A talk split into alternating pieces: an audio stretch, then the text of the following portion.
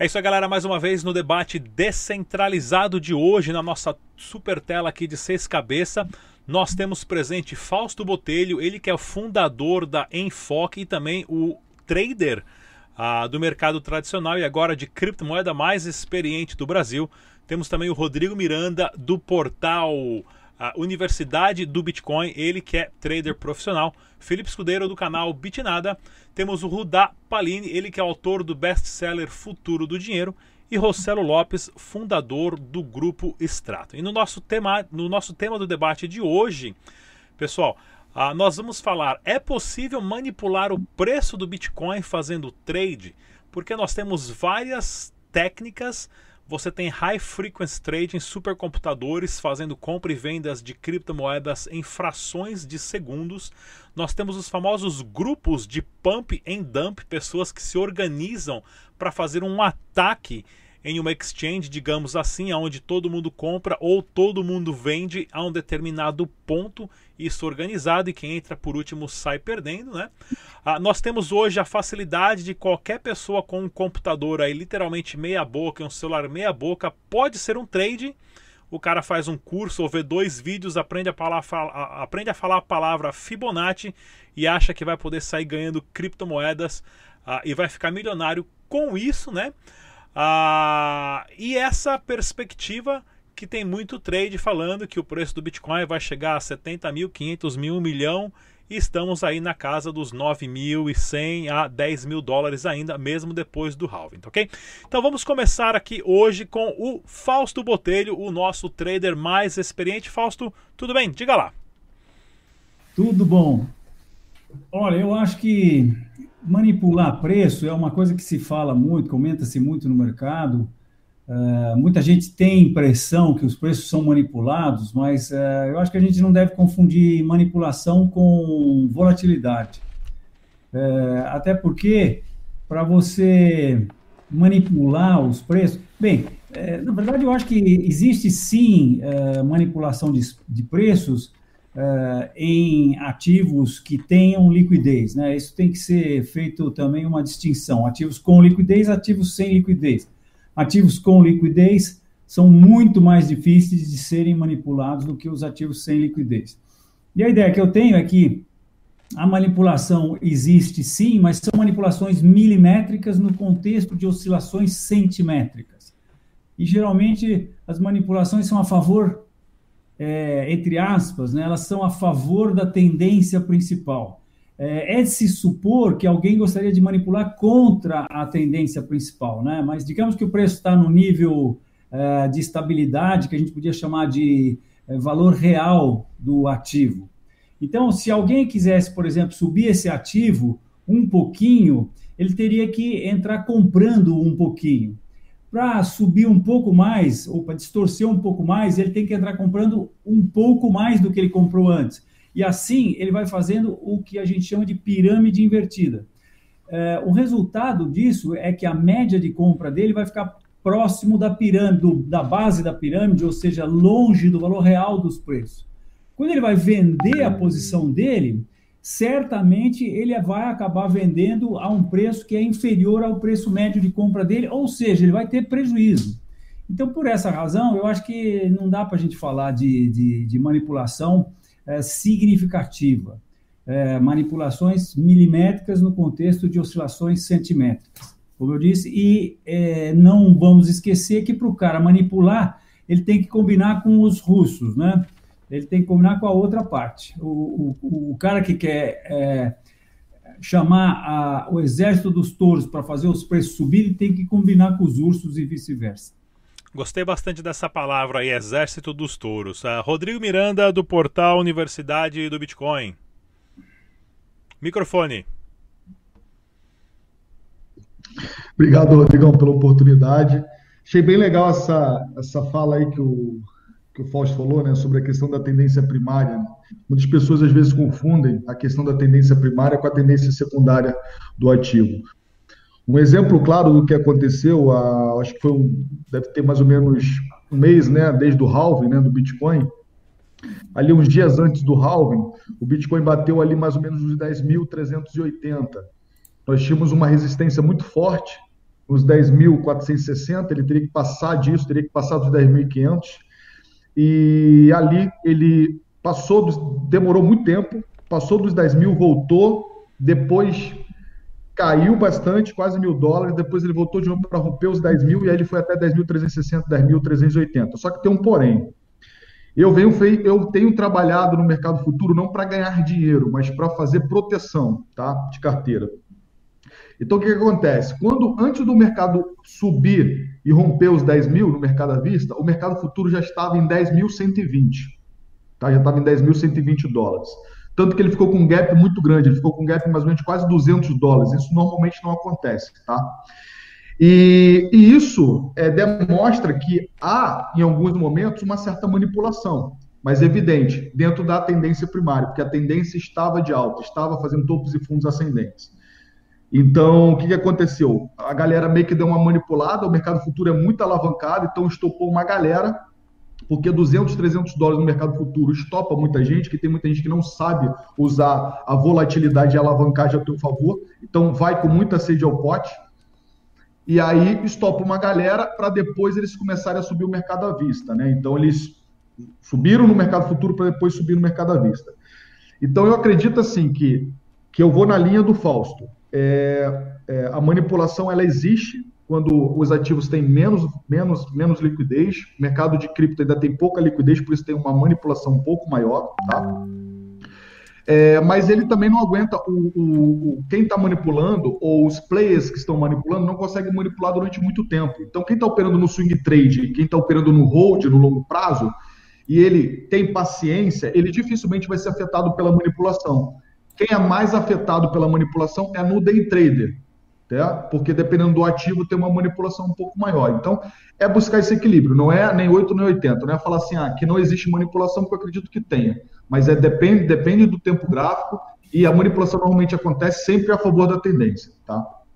Bom, boa tarde, pessoal. Bom estar aqui de novo. Uh, hoje só fera, né? então Hoje só fera eu tenho dó uh, dos, dos uh, das pessoas, dos usuários que são iniciantes, porque hoje a gente vai falar tanta coisa técnica aqui que os caras vão ficar viajando no, naquele monte que a gente está falando, né? O Rudá falou algumas coisas ali que a minha mãe nesse momento, nesse momento vai estar tá assistindo a live, ela fala, o que, que esse menino está falando? Que idioma é esse que esse rapaz está falando? Né? Então, realmente vai ser é bem, bem complicado para o para o usuário leigo. Mas o usuário leigo uh, faz as perguntas ali no chat. Eu tenho certeza que toda essa galera aqui não vai ter problema nenhum em explicar os termos técnicos que a gente usa, né?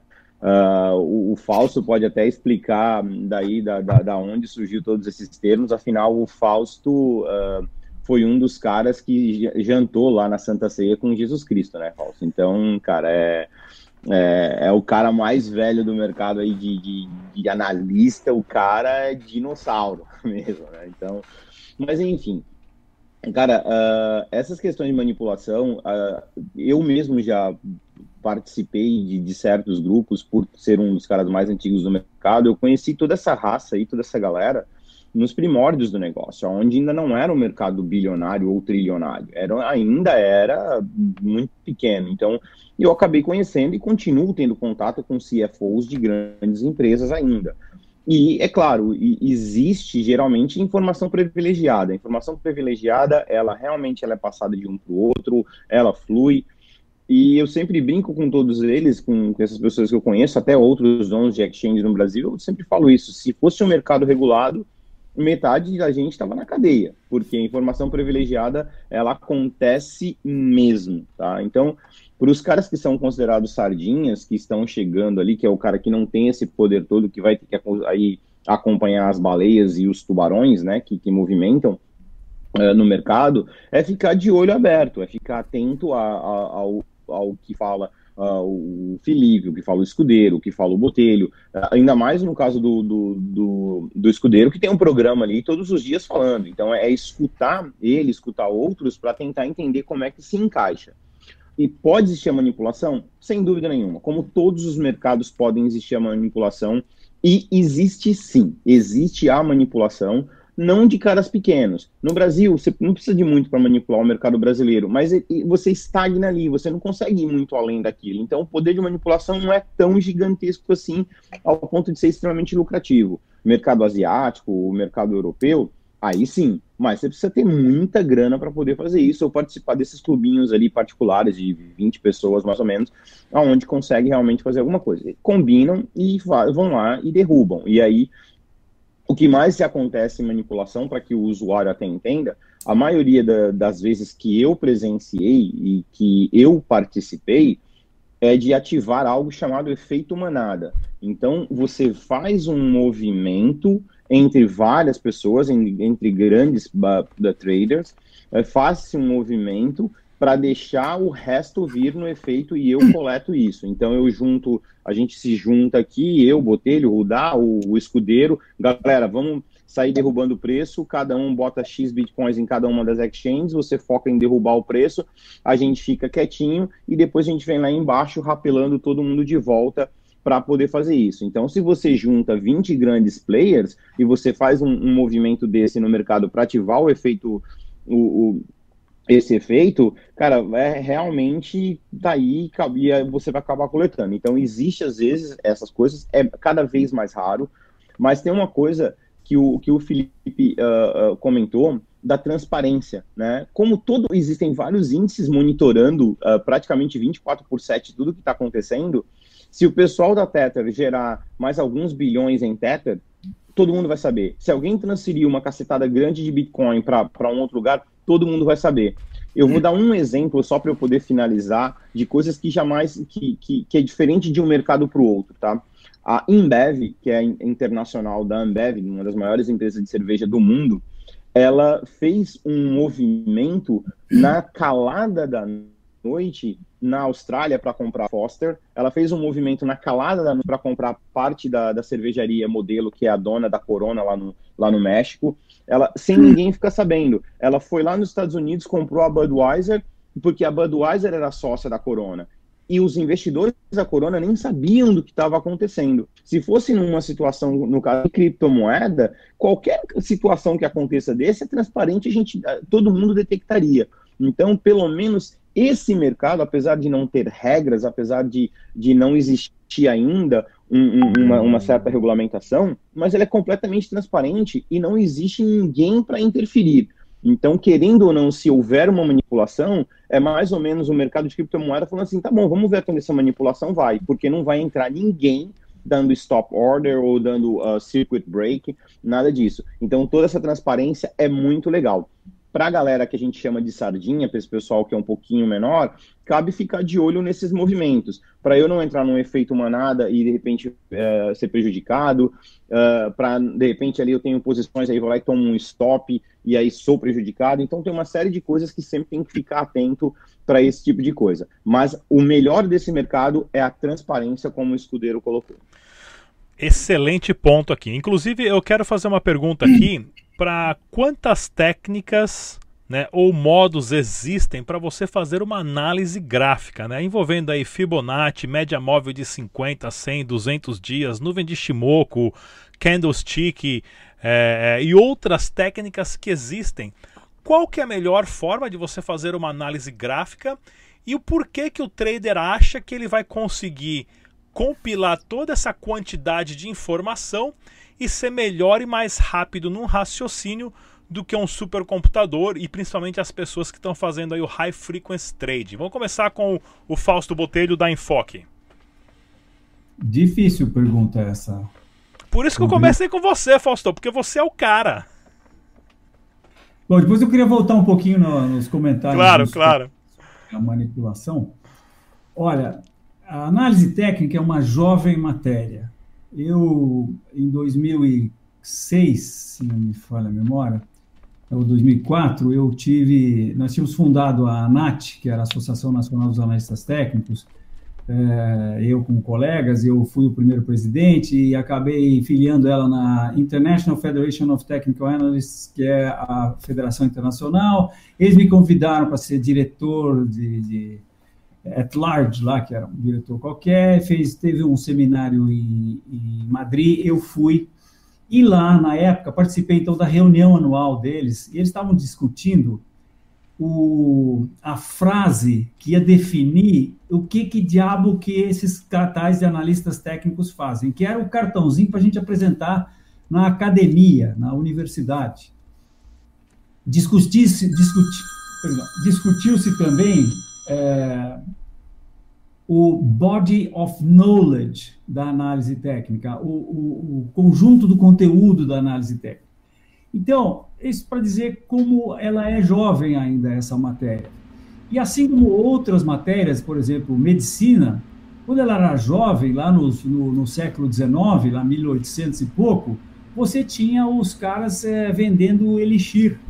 Inclusive, vendiam lá elixir para tudo que você pode imaginar, tá certo? E, logicamente, eram, eram farsantes. Uh, então, hoje, a análise técnica está numa situação que existem diversas análises técnicas é, e tem um, um, uma parte, 90% do que você falou, Rodrigo, que são indicadores é, que, que se baseiam basicamente nos preços e, eventualmente, quando combinados, poderiam dar indicações antes dos preços. Eu, pessoalmente, Uh, acho que qualquer analista técnico, para usar esses indicadores, ele tem que ser um bom analista técnico, tem que saber toda a matéria, de cabo a rabo, de trás para diante. E se ele não for, ele não sabe o que ele está tá, uh, olhando. E quando ele for um bom analista técnico, eventualmente ele pode dispensar esses indicadores. O que eu especificamente faço é que eu uso o gráfico de preços para tentar extrair indicações lógicas sobre o comportamento futuro dos preços. E muitas vezes, nem sempre, a gente consegue sim extrair essas indicações lógicas. Aí, logicamente, também com todo respeito a, a outros colegas que praticam outro tipo de análise técnica, tá? É, ah, sim, só para completar a sua pergunta do, do, do, da, do computador, é, olha, eu, eu, eu, queria deixar um, um recado aqui. O cara que fizer um, um, um robô para ganhar dinheiro no mercado, ele não vai vender o robô dele se o robô funcionar. Se o robô não funcionar ou funcionar de vez em quando, porque afinal das contas, se o robô funcionar 52%, já não está nem valendo a pena, né? Porque com a moedinha funciona 50%, tá certo? Saber se vai subir ou se vai cair.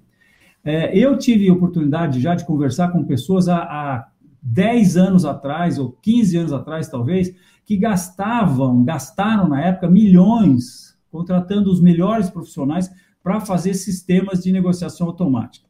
É muito difícil, custa muito caro é, e funciona para um determinado, uma determinada quantidade de capital.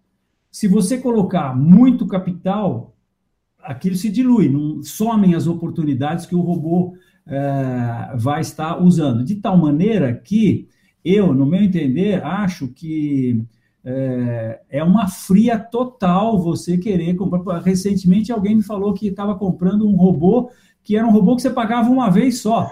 Pô, isso é mais furado ainda. Eu acho que vai demorar muito tempo ainda para. E sou suspeito, porque eu sou um dos mais antigos de análise técnica do Brasil, 42 anos fazendo isso, e acho que é muito difícil você explicar para o robô, é, nos dias de hoje, tudo que eu olho quando vou, é, eventualmente, soltar uma recomendação de compra e venda. Excelente. Uh, Rodrigo Miranda, da Universidade do Bitcoin, microfone.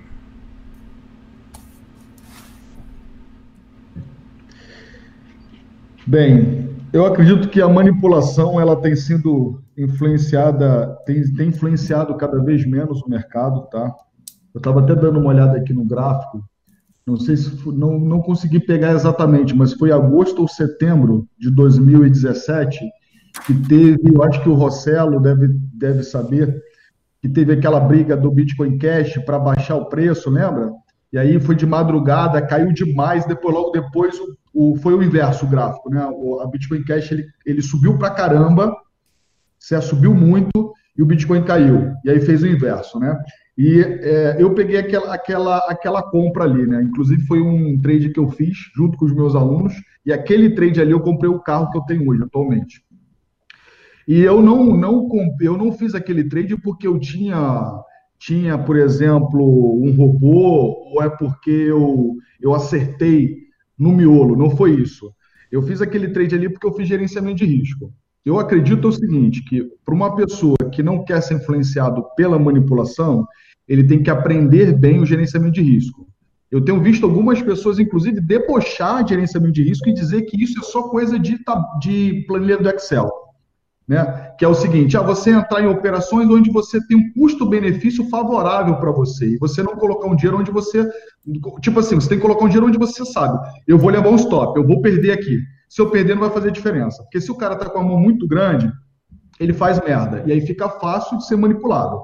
Que aí tem esses grandes grupos que pode fazer um, uma manipulação para baixo e, enfim, prejudicar. Então, se a pessoa faz o gerenciamento disso da forma adequada, existem vários profissionais hoje que podem ensinar a fazer isso, tá? É, a pessoa já diminui um pouco esse problema, tá? Então, essa manipulação que teve como a Bitcoin Cash, tá? O que nós tivemos agora no início de março, que nós tivemos não foi manipulação, mas foi um problema de liquidez no mundo inteiro sobre a questão do coronavírus, que o Bitcoin caiu 50%. 50% em apenas um dia, e depois voltou. Se você analisar o gráfico, contra fatos não tem argumento. Se você analisar o gráfico nesses últimos 24, 36 meses, foram pouquíssimas vezes que aconteceu isso, do Bitcoin cair mais do que 15 a 16% ou subir mais do que 15%, 16%. E quem é mais antigo e vem operando, sabia que às vezes num dia subia e descia 30%. Era muito mais, muito mais frequente acontecer isso, né? Quem já está mais tempo, né? Então a gente percebe que hoje, mesmo tendo grandes movimentações de baleias, cada vez menos as baleias estão conseguindo movimentar o mercado. E mesmo o mercado hoje movimentando 69 bilhões, já é um valor considerado pela quantidade que nós temos de, de traders e, e, moedas no mercado. Quando eu falo moedas, no sentido Bitcoin, tá? Não altcoin, porque altcoin, qualquer coisa realmente tem ali um grupinho de dump ou pump, vai lá e manipula.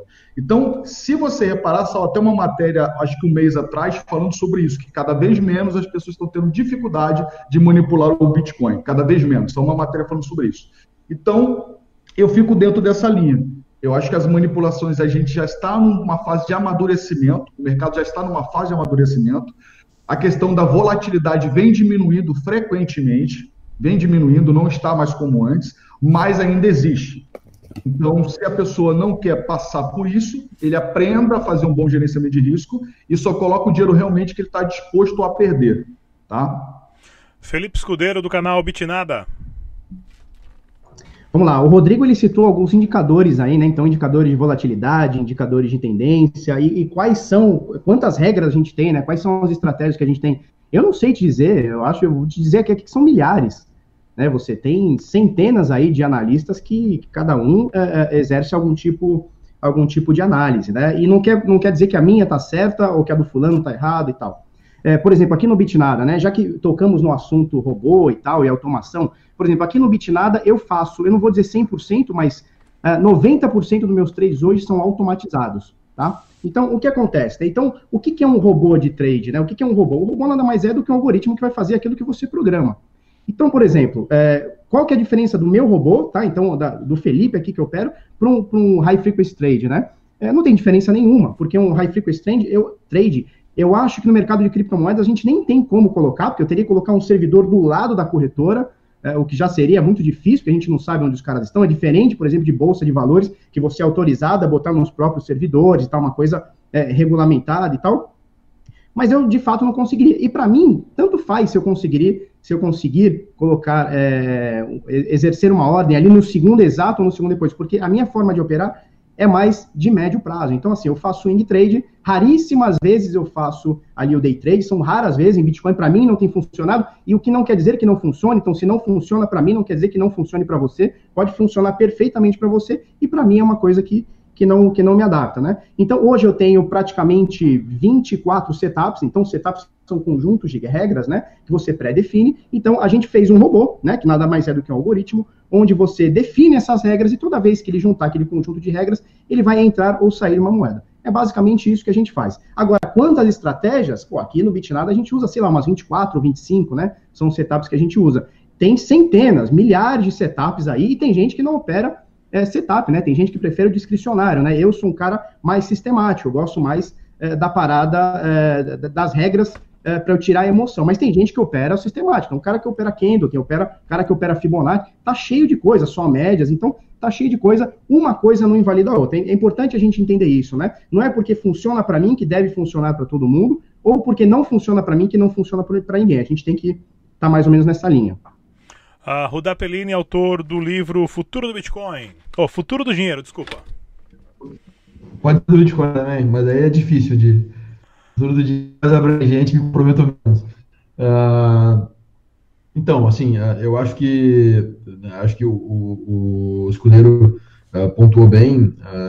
acho que a, a, questão do que é uma ferramenta automatizada, né, e como isso, enfim, dá lógica. E hoje, se você vai olhar aí no mercado, tem 480 plataformas diferentes que permitem que você pague seja uma FII mensal, ou seja, enfim, valor anual, para poder automatizar a sua estratégia, né? Então, ah, vamos lá, o, o, a gente começou antes aí da Cal, ah, o pessoal está falando, o Rodrigo Miranda estava falando de cruzamento de médias, eu acho, e de Fibonacci, né? Falando de Fibonacci, aliás, para dólar, né? Uh, então, por, por, exemplo, se você colocar aqui, quando chegar... Fibonacci, não cruzamento de médias. Isso, isso, Fibonacci isso. Só. Fibonacci, Fibonacci só. Uh, mas então você vai lá, pega uma plataforma e coloca, não, beleza, vou, quando bater em X% do Fibonacci, se o risco for uh, esse, né, e falou de gerenciamento de risco, então, se a proporção de risco for essa, então faça isso. Na prática, você está automatizando a sua lógica da cabeça, né, isso é o jeito mais uh, dummy que a gente está falando de, de robô, né, de plataforma automatizada. Isso é bem diferente de HFT, né, de High Frequency Trading. Uh, e aí e também é bem diferente de modelo quantitativo e de usar machine learning, etc. Então, acho que quando às vezes as pessoas acabam confundindo e colocando tudo no mesmo pacote, e quando fala de modelo quantitativo e, e, e algoritmos quantitativos, entende que é um, um robozinho executando ordens e comprando ordens, né? e executando ordens e fazendo compra e venda automatizada em alta frequência. Na verdade, são três coisas bem diferentes. Uh, um grande exemplo, e aí o Fausto falou uh, sobre valor, né, um limite de valor, eu acho que a gente pode pegar um grande exemplo do Renaissance Technologies, que é um, o principal fundo quantitativo do mundo, tem desde a década de 80, e eles limitaram o, o tamanho do bolo em 10 bilhões de dólares, 10 bi. Né? Ah, é, é, é dinheiro pra caramba, mas é isso. Então, todo ano, o fundo tem, desde, desde 2004, se eu não me engano, está com 10 bi, e desde então é isso, e no final do ano, o excedente ele distribui entre os acionistas, os cotistas do fundo, e o fundo está fechado, ele não aceita mais nenhum real. Né? Uh, vale lembrar que o retorno histórico dele é de 60% ao ano, uh, desde, de, desde a década de 80. Né? Então, uh, ele é, um, de fato, é um negócio monstruoso, e como o Fausto também citou, ele não está mais aberto a novos investidores. Para entrar dinheiro novo tem que sair alguém. Não, ninguém pode fazer. Não, é um fundo fechado que está fechado há bastante tempo. Tem um livro uh, que é super legal para quem quiser conhecer mais a história dele, que é The Man Who Sold the Market, né, que, que fala a história uh, do fundador da Renascença.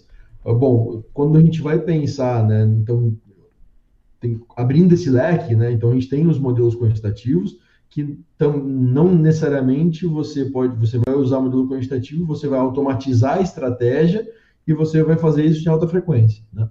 Uh, eu acho que falar de alta frequência em Bitcoin, em no geral, uh, é ainda muito cedo. Acho que a gente está muito longe de falar de alguma coisa em, em HFT. Uh, o HFT, o High Frequency Trading, basicamente uh, conseguir colocar uma ordem em milissegundo e você fazer milhares de ordens ao dia, arbitrando em milissegundos. Uh, uh, e aí a, vantagem, a principal vantagem competitiva é estar mais próximo possível da, de onde está o servidor da bolsa, nesse sentido, para você ter essa vantagem competitiva de tempo, né, e você conseguir estar à frente colocar uma ordem na frente do seu competidor, porque você vai brigar pelo mini centavo, né? e você vai fazer isso milhares de vezes. E quando a gente fala de cripto, que a gente fala que, bom, as exchanges são descentralizadas, não tem um lugar onde, não, beleza, aqui está o servidor da Binance. Beleza, eu consigo colocar aqui minha infraestrutura para estar muito próximo do servidor da Binance. Não sei lá, não sei se a Binance usa Amazon da vida, não sei é, que tipo de infraestrutura eles Quem usam. sabe a Binance também não montou uma equipe para fazer isso, né? Exato. Né? Dá uma olhada no mercado futuro depois para vocês verem. O mercado futuro está sinistro. O mercado à vista está movimentando é, 400 milhões. Mercado futuro, na, no mesmo dia na Binance, movimenta 10 vezes, 20 vezes esse valor. Porque os caras ganham então, em 20 dólares de diferença, né? Super alavancado. O spread, exato, o spread é, é, muito menor, porque o cara vai buscar centavos. Se o cara faz isso uma porrada de vezes, aí tá o resultado. Né? E aí entra também o front running que a gente falou, né? De você conseguir ver quem está colocando ordem, colocar uma ordem na frente e ganhar naquela, naquela diferençazinha de centavos. Né? Então, uh, quando a gente pensa nisso, então acho que falar de HFT não faz sentido, talvez na minha visão, não, não, não entendo que exista alguma coisa em alta frequência em cripto, pelo menos não nesse momento. Uh, e aí falar de estratégia automatizada, bom, aí a gente abre um campo aqui, a gente pode pegar na internet, tem milhares de, de provedores desses serviços, e você tem desde estratégias prontas, que eu concordo com o Fausto, que se o cara tem uma estratégia pronta que dá dinheiro, dá resultado, não faria muito sentido ele vender isso. Uh, faria muito mais sentido ele montar um fundo, montar uma estrutura, e em vez de vender um servicinho ou, ou vender, enfim, um canal de, de sinal, ele uh, monetiza de outra maneira. Na minha visão, isso faz mais sentido, né? Porque aí você está falando de dinheiro gordo. Mas às vezes para o cara também é mais fácil de casa, ele montou, deu certo, ele vai ali, bota um negócio de subscription e vende, lá, 2, 3 mil subscriptions a 19 dólares por mês, o cara está fazendo a grana que está o suficiente para ele viver e está tranquilo. Também não tem como dizer se faz sentido ou não, né? Acho que tem bastante gente inteligente pra caramba que está fazendo coisas boas no mercado e né, não critico o modelo de negócio. Uh, é importante também... separar o joio do trigo, né?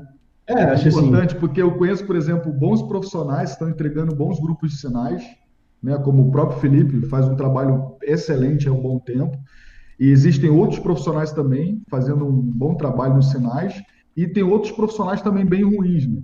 Então, acho que é então, é importante porque é, depende muito do mindset de cada um. Esse, esse, isso que você falou é interessante, porque tem gente que às vezes não quer ter responsabilidade, criar um fundo, ainda é uma.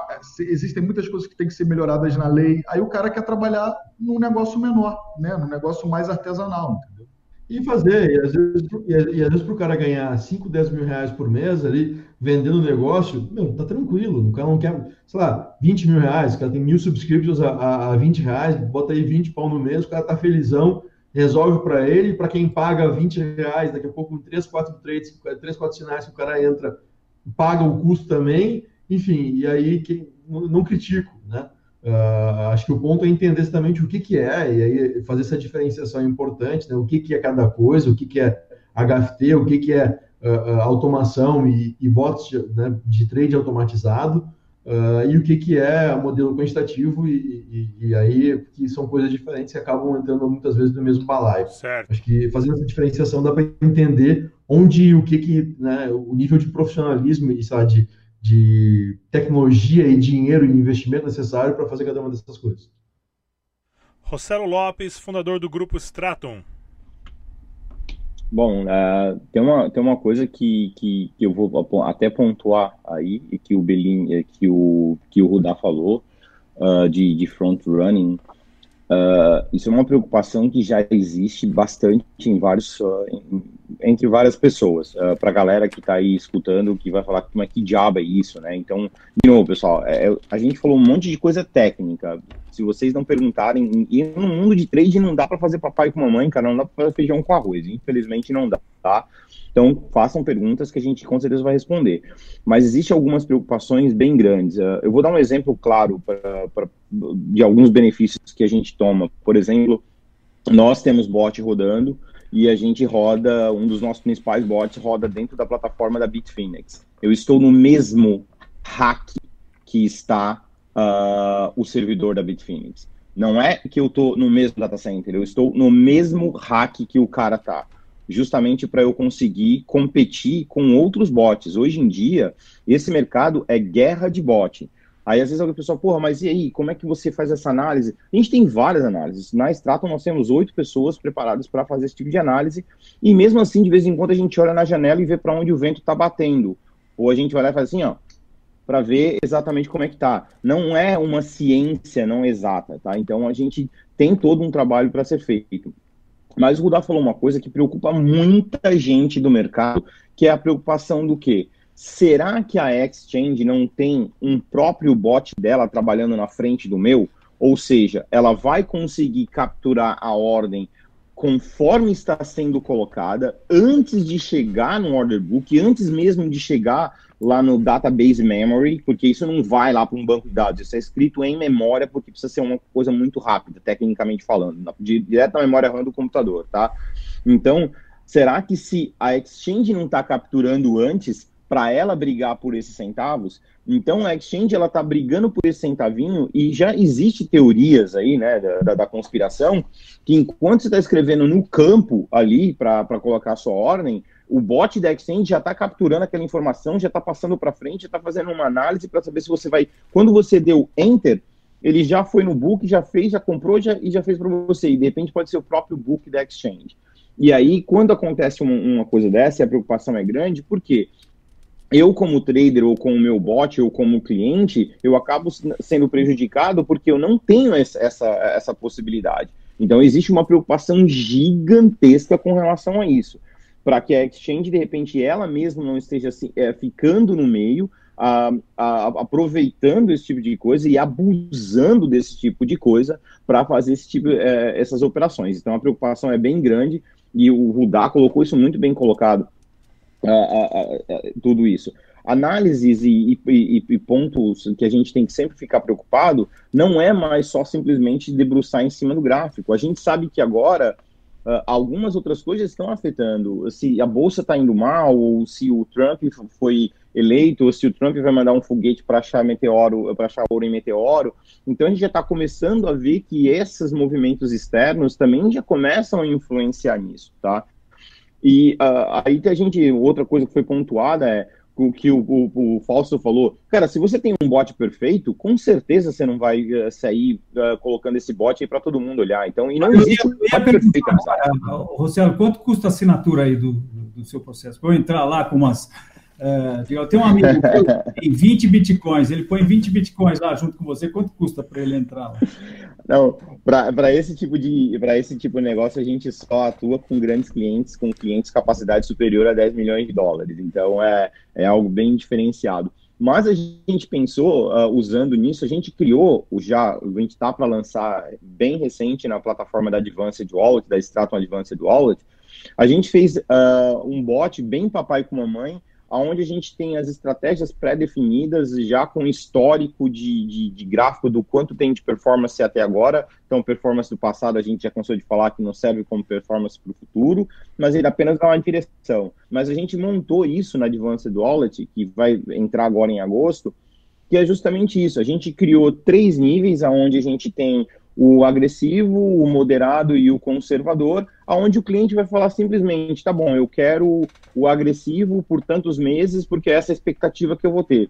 A gente vai dividir 50-50 o lucro dele. Então, nós já criamos esse bot dentro da, da, da própria Advanced Wallet para aquele cliente falar, cara, eu não vou ficar analisando, deixa eu apostar um pouquinho aqui, deixa eu apostar um pouquinho ali, porque é isso aí. E fica a dica para todo mundo. Se vocês, cara que está assistindo aí a gente agora, o pessoal que está assistindo a gente agora, se tu não tem tempo, não tem a quantidade de cabelos brancos que o Fausto tem, não tem o carro. Eu acho que o Rodrigo comprou uma Lamborghini. Eu não sei se foi a Hurricane ou qual foi a Lamborghini que o Rodrigo comprou. O Miranda, dessa, não foi eu, não, desse da, do, do, Miranda. Eu não sei se você não, não tem essa capacidade que, que, que tem. Se você não é um escritor de livro como o Rudá é, Uh, se você não tem uma careca super lisa, que é o caso do, do, do, Rodrigo, e se você não tem essa barba gigantescamente cheia do Felipe, velho, não tente ser trader, não tente adivinhar o mercado, não tente achar porque você viu um gráfico, você aprendeu a palavra Fibonacci, você vai ser trader, tu vai fazer merda, tu vai errar, tu vai perder dinheiro. Vai aprender primeiro, vai fazer seus testes antes, não faz besteira uh, no, no, mercado, porque esse mercado realmente não é mais brincadeira. É para gente séria e é para gente que estuda. Não dá para ficar fazendo aventura. Então, fica a dica para todo mundo. Tem indicador, indicadores? Centenas de indicadores. Qual deles eu confio? Naquele que você aprendeu mais, naquele que você mais se identificou. Essa é a dica.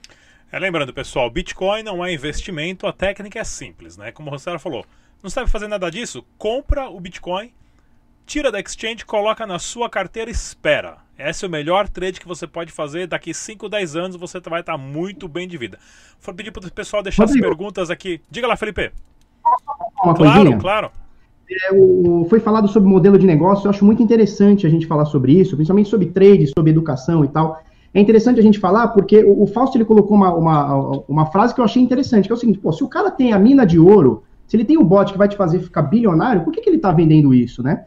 Uh, e aí, aí foi falado sobre modelo de negócio e tal. E é, é, uma coisa que a gente que a gente fala bastante, né, na questão do principalmente do trade, que é o seguinte: porra, o cara que está ensinando sobre trade, então um profissional, né, um professor de trade, é, ele geralmente ele é criticado. E geralmente a crítica é bem essa que o Fausto falou, porra, se o cara sabe fazer trade, por que, que ele está ensinando? Por que, que ele não ganha milhões? Né? É mais ou menos por aí. Uh, e, e, tem a ver, e tem a ver muito mais com, uh, com ensinar, com querer passar à frente do que justamente do que você ter lucro. Né? Não é, a questão não é só você ter dinheiro, é, é, modelo de negócio, é diluir seu risco também, ensinar outras pessoas, que eu acho que é o mais importante também. Excelente. Inclusive, pessoal, deixe suas perguntas aqui no chat ao vivo agora do nosso bate-papo, ou as perguntas no comentário, se você não está vendo esse programa aqui ao vivo. Ah, tá ok? Antes da gente terminar, eu vou fazer mais uma rodada aí perguntando qual é a expectativa do preço do Bitcoin para até o final do ano, para dezembro de 2020, e faça parte das, no, nas, das nossas campanhas do Dash Dinheiro Digital. Nós temos duas lições de casa, pessoal. Primeira lição de casa, muda o nome da sua rede de Wi-Fi para Compre Bitcoin e já deixe cinco vizinhos coçando a orelha para saber o que é Bitcoin e deixa eles aprenderem sobre isso. Eles não vão saber que, a, que o Wi-Fi é seu ou não, tá ok? E a segunda lição de casa é: se você já sabe sobre criptomoedas, ensine dois amigos a baixar uma carteira, a receber criptomoedas, enviar criptomoedas e principalmente fazer o backup das 12 palavras. Vamos aqui na nossa rodada final perspectivas da bola de cristal, que todo mundo tem uma bola de cristal aí debaixo da manga. Quanto vai estar o Bitcoin em dezembro de 2020? Começar com o Fausto Botelho do Enfoque. Microfone. É, desculpe, eu não gosto muito do, de dar timing para o pro processo, é, até porque é, nós, analistas técnicos, é, que fazemos previsões, é, é, geralmente essas previsões são, são tão assim. Bola de cristal, Afonso, não fica com medo, não. A previsão é da bola de cristal. Eu, Chuta eu, lá em cima. Da bola de cristal, né? Porque nós somos muito rotulados como uh, praticantes de cristalomancia. e, e, e, eu estou exatamente na outra ponta do barbante. Eu não acho que não, não tem nada, o que eu faço tem nada a ver com adivinhação, nem é, até teve um autor que chamou uma das formações gráficas, prima, seria uma prima irmã da formação de cabeça e ombros. Essa já é um Deus me acuda, né? Cabeça e ombros, e, é, mas ele chamou de formação de, de, de, diamante. Aí levou a coisa mais para próxima da.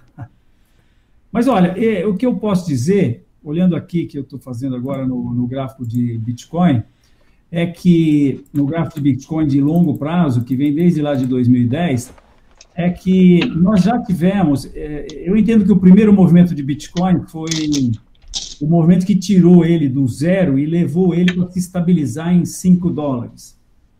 É, nada começou a ser pensado em termos de ciclo de alta quando valia menos que um centavo. Né? Não tem ativo que se come, começou a ser estudado.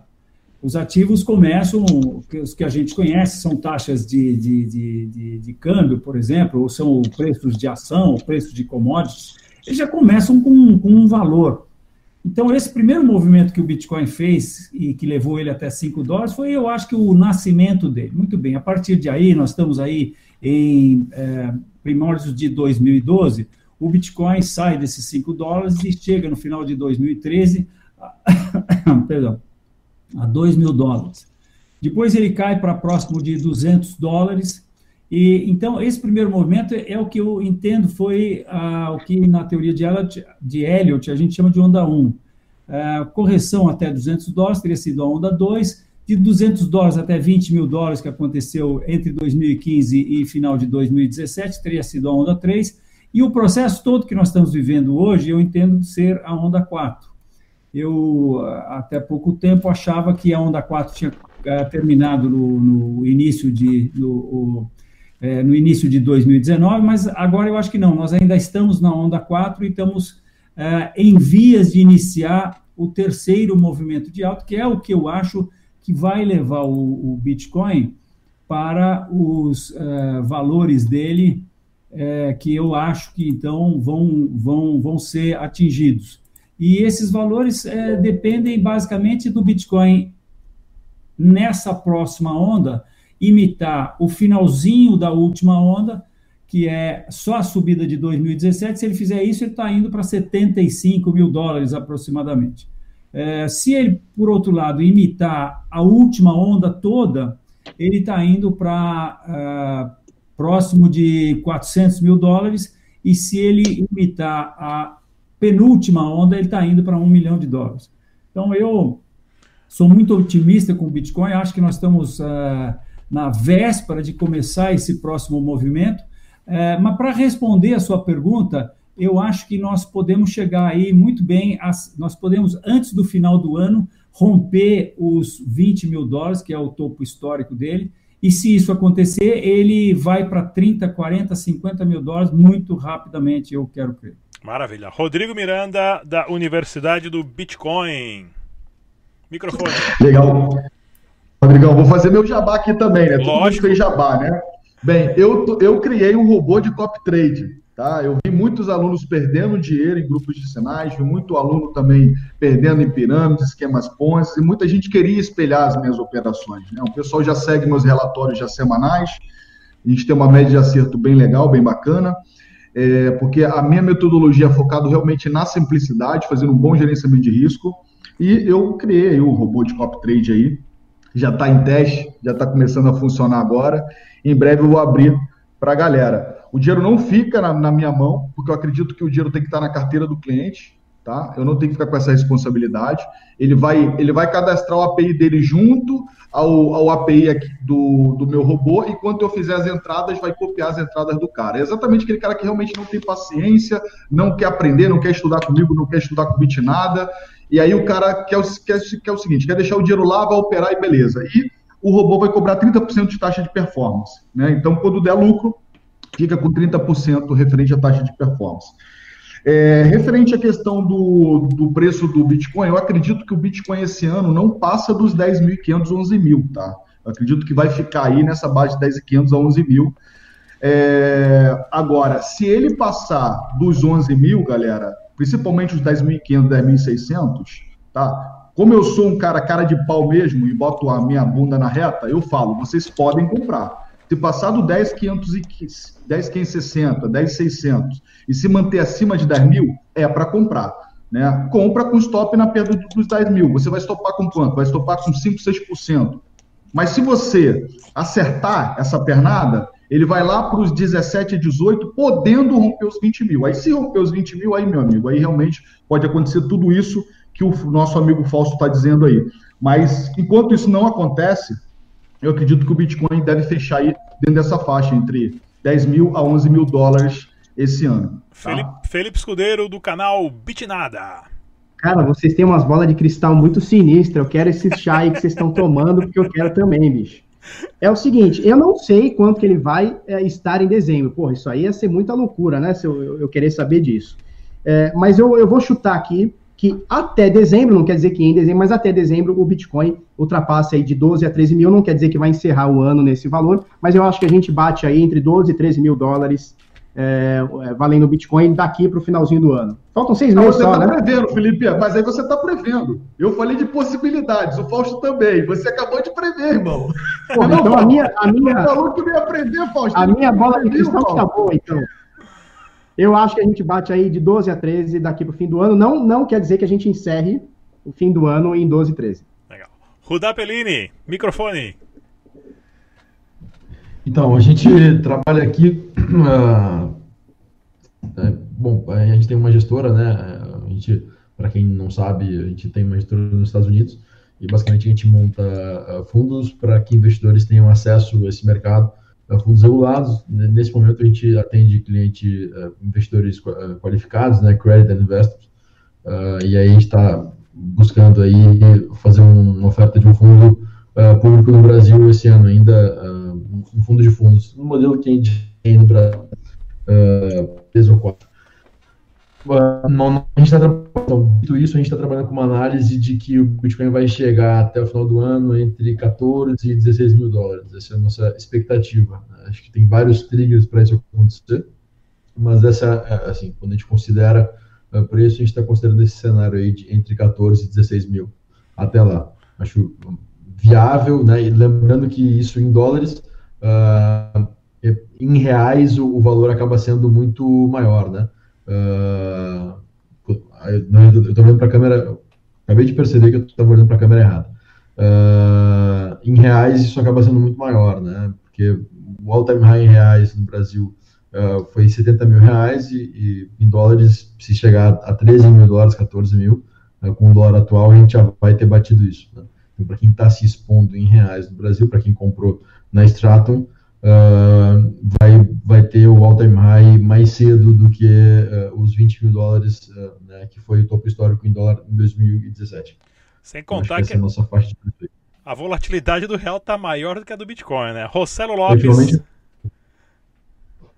do Grupo Stratum. Bom, vamos lá. Não é uma bola de cristal, tá? É um aquele Fabergé Egg, Vamos ver. Vamos abrir. Por isso que ele desligou a câmera. Ele foi fazer ver. isso daí, né? Ó.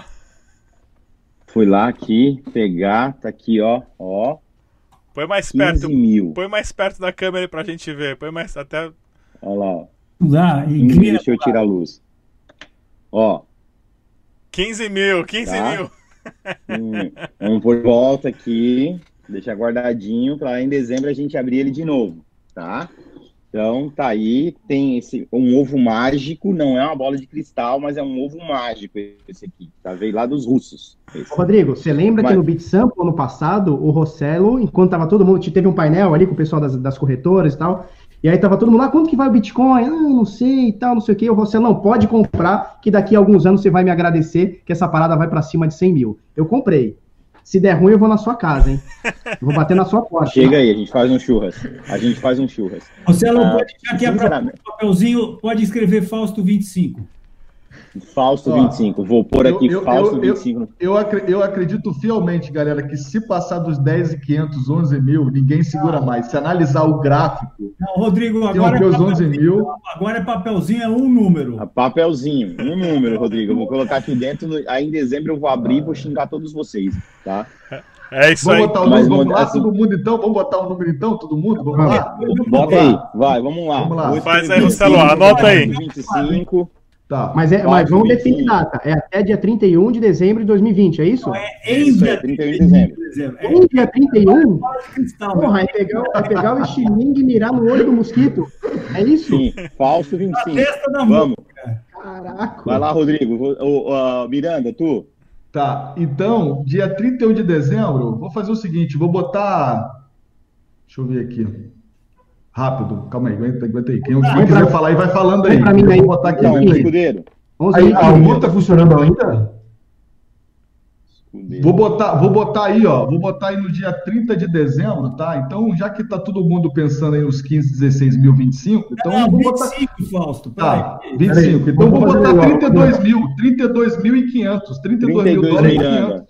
Mas é em reais ou é em dólar? Em dólar, em dólar, em dólar 32.500. Não, eu, eu acho dólar. que 11.500 dólares tá bom. Vocês estão com muita sede ao pote, calma. Não, é porque eu tenho que analisar a Fibonacci. Se ele romper os, os 14, se ele romper os 12 mil e ir buscar os 20 mil dólares, esse debate não vai terminar nunca é hoje. 32 mil dólares. Então vai ser isso, meu amigo. Não tem como botar menos. Ou eu fico nos 10.500. Rudá, qual que é a sua, o seu número? Belinho, vamos lá, Rudá.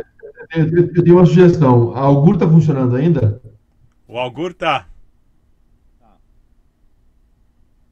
Então, vamos fazer, por que a gente não faz um. estipula uma, uma, uma data e hora de cutoff e a gente não faz o negócio valendo de verdade? Todo mundo põe aí, eh, sei lá, 50 dólares para a gente faz o preço certo, quem, ganha, quem chegar mais perto ganha o dinheiro. Vamos, Extra, extra. parceiro. Vai, fa- fala o seu número aí? Rudá. Todo mundo. Númerozinho, Fala o seu nome. Vamos falar então. Eu também. 16.250. Porra, essa, essa turma tá sim. muito boa, cara. Eu achei que eu ia balar falando em 11 mil, os caras estão em pô, mas- 30, Entendeu? 40. Rossello, É, é- é o mais próximo do número. ó, Rodrigo, o meu número vai ser 18,900. Puta, eu vou ganhar de vocês tudo. Vamos fazer a aposta lá. Cada um causa 50 18 doletas. Quem, quem chegar mais vamos, perto. vamos lá, cada um bota 50 E e eu vou te falar uma coisa. Eu vou gostar muito se o Rodrigo Miranda ou o Botelho ganharem ali na casa dos 25 ou 30. Vou gostar muito. Pago em dobro, pago em dobro, né? pago em dobro. Se chegar num dos dois, eu pago em dobro a aposta, hein? Tá casado aqui. Deixa eu falar uma última coisa aqui para chutar a canela do Rossello sobre aquele esquema da, da turma fazer um pool e puxar o preço. A turma que faz o pool é tudo ratazana. O mercado está aqui, eles combinam, ó, nós vamos puxar o preço daqui até aqui, hein? E ó, ninguém vende antes de chegar aqui. Tudo ratazana. É exatamente por isso que nós gravamos esse debate hoje. Tem um que já começa a vender pelo laranja ali da esquerda. Chegou aqui. Ô, Marcelo, põe nesse grupo aí. Eles combinaram, tá certo? Pessoal, Tem cara. que tem o mesmo tanto de, de Bitcoin que você, porque senão. vamos, vamos lá, pessoal. Faz parte, do jogo. Faz eu parte não brinco disso. Eu não, já está definido. Faz parte do jogo. A gente vai voltar aqui em Faz parte dezembro para finalizar isso. Mas mais uma vez, esse aqui foi o nosso debate descentralizado. Nós tivemos aqui presente o Fausto Botelho, o trader de, do mercado tradicional e de criptomoedas mais experiente do Brasil, fundador do grupo Enfoque. Rodrigo Miranda, trader profissional da Universidade do Bitcoin, Felipe Escudeiro, do canal Bitnada, Rudá Palini, ele que é o, o autor, desculpa, Rudá Pellini, ele que é o autor do best-seller Futuro do Dinheiro, e Rossello Lopes, fundador do grupo Stratum. do Stratum. Pessoal, mais uma vez, muito obrigado. Até a próxima. Tchau.